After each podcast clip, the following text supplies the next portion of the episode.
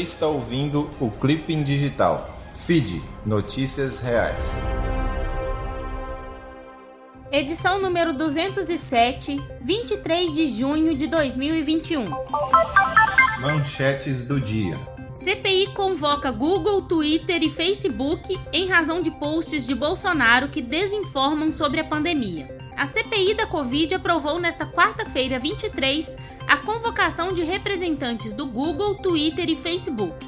O objetivo da comissão é questionar as empresas sobre o motivo de não tirarem do ar conteúdo considerado contrário às evidências científicas e às medidas sanitárias divulgado pelo presidente Jair Bolsonaro.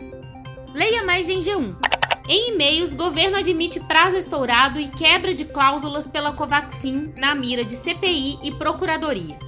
Em tratativas para tentar garantir a importação da vacina indiana Covaxin, o Ministério da Saúde admitiu que o prazo previsto em contrato estava estourado e buscou minimizar a quebra de cláusulas contratuais por parte da Precisa Medicamentos, responsável pelo imunizante no Brasil. Leia mais em Folha de São Paulo como privatização da Eletrobras deve encarecer cerveja, carne e leite. Cerveja, carne, leite e material de construção mais caros. E além de tudo isso, uma conta de luz ainda mais salgada do que a atual. Segundo representantes da indústria e de entidades de defesa do consumidor, esses podem ser alguns dos efeitos da MP, medida provisória, de privatização da Eletrobras, aprovada na segunda-feira, dia 21 do 6, pelo Congresso e que agora aguarda sanção presidencial, o que deve acontecer num prazo de até 15 dias que vence em 6 de julho. Leia mais em BBC. Fiocruz recebe novo lote de IFA para produção de 5,8 milhões de doses. A Fundação Oswaldo Cruz, a Fiocruz, recebe nesta quarta-feira, 23, uma nova remessa de ingrediente farmacêutico ativo, o IFA, da vacina contra a Covid-19 para a produção de aproximadamente 5,8 milhões de doses. A carga chega pelo Aeroporto Internacional do Rio de Janeiro, Rio Galeão, e será encaminhada diretamente para o laboratório de Biomanguinhos para início da produção. Leia mais em CNN. Homem é espancado e fica sem ajuda por se parecer com Lázaro Barbosa. Um homem de 27 anos vagou por mais de 3 horas às margens da BR-262 próximo ao autódromo de Campo Grande, em Mato Grosso do Sul.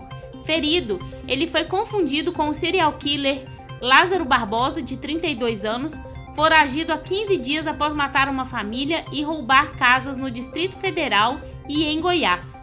Leia mais em Metrópolis. Ana Elisa Souza para Feed Notícias Reais. Aconteceu no mundo. Rússia. Quem não estiver vacinado terá poucas opções de trabalho, diz o governo. O governo da Rússia afirmou nesta terça-feira, 22, que as pessoas que não foram vacinadas contra a Covid-19 ou não têm imunidade não serão capazes de trabalhar em todos os locais no país e que serão discriminadas. Leia mais em G1. Imprensa não deve incitar subversão, diz governo de Hong Kong.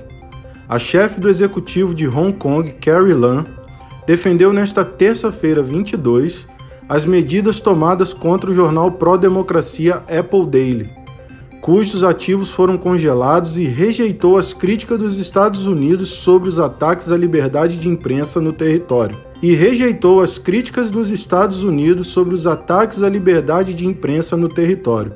Leia mais em UOL. Vacinas em falta. O alerta da OMS sobre doses acabando em países mais pobres. Vários países pobres que recebem vacinas contra a Covid por meio de um esquema de compartilhamento global não têm doses suficientes para continuar com seus programas de vacinação, informou a Organização Mundial da Saúde, OMS. O conselheiro sênior da OMS, Bruce Ward, disse que o programa de compartilhamento global COVAX distribuiu 90 milhões de doses para 131 países mas ele disse que isso está longe de ser suficiente para proteger as populações de um vírus que ainda está se espalhando pelo mundo. Leia mais em BBC. Itália suspenderá o uso obrigatório de máscara ao ar livre a partir do dia 28. A Itália vai suspender a exigência de que as pessoas usem máscaras faciais ao ar livre a partir da próxima segunda-feira, 28, disse o governo, considerando uma queda contínua nos casos nas hospitalizações por Covid-19. Leia mais em CNN.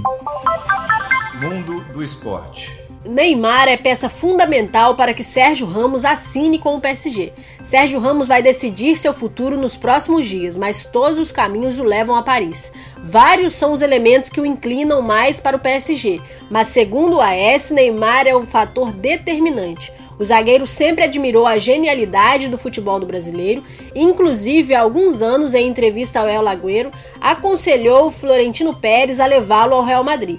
Além disso, ambos possuem uma boa relação fora de campo. Leia mais em UOL. Números de casos confirmados de Covid-19 na Copa América sobe para 144. O número de casos confirmados do novo coronavírus na Copa América subiu para 144 nesta terça-feira, de acordo com os dados divulgados pelo Ministério da Saúde. Entre os casos registrados, 43 são jogadores e membros das delegações, 100 são prestadores de serviços contratados para o evento e um funcionário da Comebol. Leia mais em CNN. Faltando um mês para a abertura, confira as principais chances de medalhas do Brasil nas Olimpíadas de Tóquio. As Olimpíadas estão chegando e o termômetro olímpico, atualizado semanalmente no GE, traz as principais chances de pódio do Brasil. Quem são os favoritos, candidatos e quem pode surpreender nos Jogos Olímpicos de Tóquio. Leia mais em GE. Essa é boa. Homem encontra e devolve carteira perdida há 46 anos. Histórias de honestidade de pessoas que devolvem objetos perdidos sempre são muito boas, mas a história do Tom Stevens é verdadeiramente incrível. Ele encontrou uma carteira perdida há 46 anos. O jovem trabalha hoje na remodelação de um teatro e achou o objeto todo empoeirado. Ele publicou a imagem no Facebook e encontrou a dona da carteira muito emocionada. Colin Distin perdeu a carteira em 1976. Na época, ela entrou em contato com a administração do local, mas não havia notícias objeto. Leia mais em Só Notícia Boa. Fique ligado. Confira agora se você está no segundo lote de restituição do IR 2021. A Receita Federal liberou nesta quarta-feira a consulta ao segundo lote de restituição no Imposto de Renda 2021. De acordo com o fisco, 4.222.986 de contribuintes serão contemplados com 6 bilhões de reais nesta rodada de pagamentos. Leia mais em R7. Letícia de Almeida para Feed Notícias Reais. Você viu? Pandemia. Não é hora de ser supermãe ou superpai, diz especialista em burnout parental.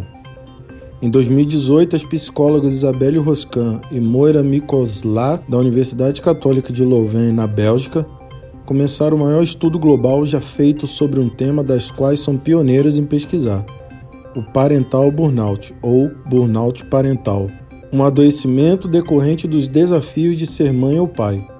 Três anos depois, o estudo desenvolvendo mais de 17 mil pais em 42 países foi publicado em um período em que o mundo todo se tornou um verdadeiro laboratório da vida real sobre o burnout parental, isolando milhões de crianças, adultos e idosos em suas casas. A pandemia de coronavírus de repente tirou boa parte do suporte que mães e pais têm para criar seus filhos. Leia mais em BBC. Caiu nessa? Tratamento precoce para a Covid-19 recomendado pela médica Nise Yamaguchi funciona? O Nujoc recebeu para checagem um vídeo veiculado pelo grupo Médicos pela Vida, com a médica Nise Yamaguchi. No vídeo, a oncologista defensora do tratamento precoce faz um tutorial com orientações de acesso à plataforma do grupo em questão. O site permite encontrar médicos por proximidade de região que realizam a profilaxia contra a Covid-19, ou seja, utilizando os medicamentos hidroxicloroquina e ivermectina. Leia mais em Nujoc. Cristiano Santos para FID. Notícias Reais. Até a próxima. O link para todas as matérias está na descrição deste podcast.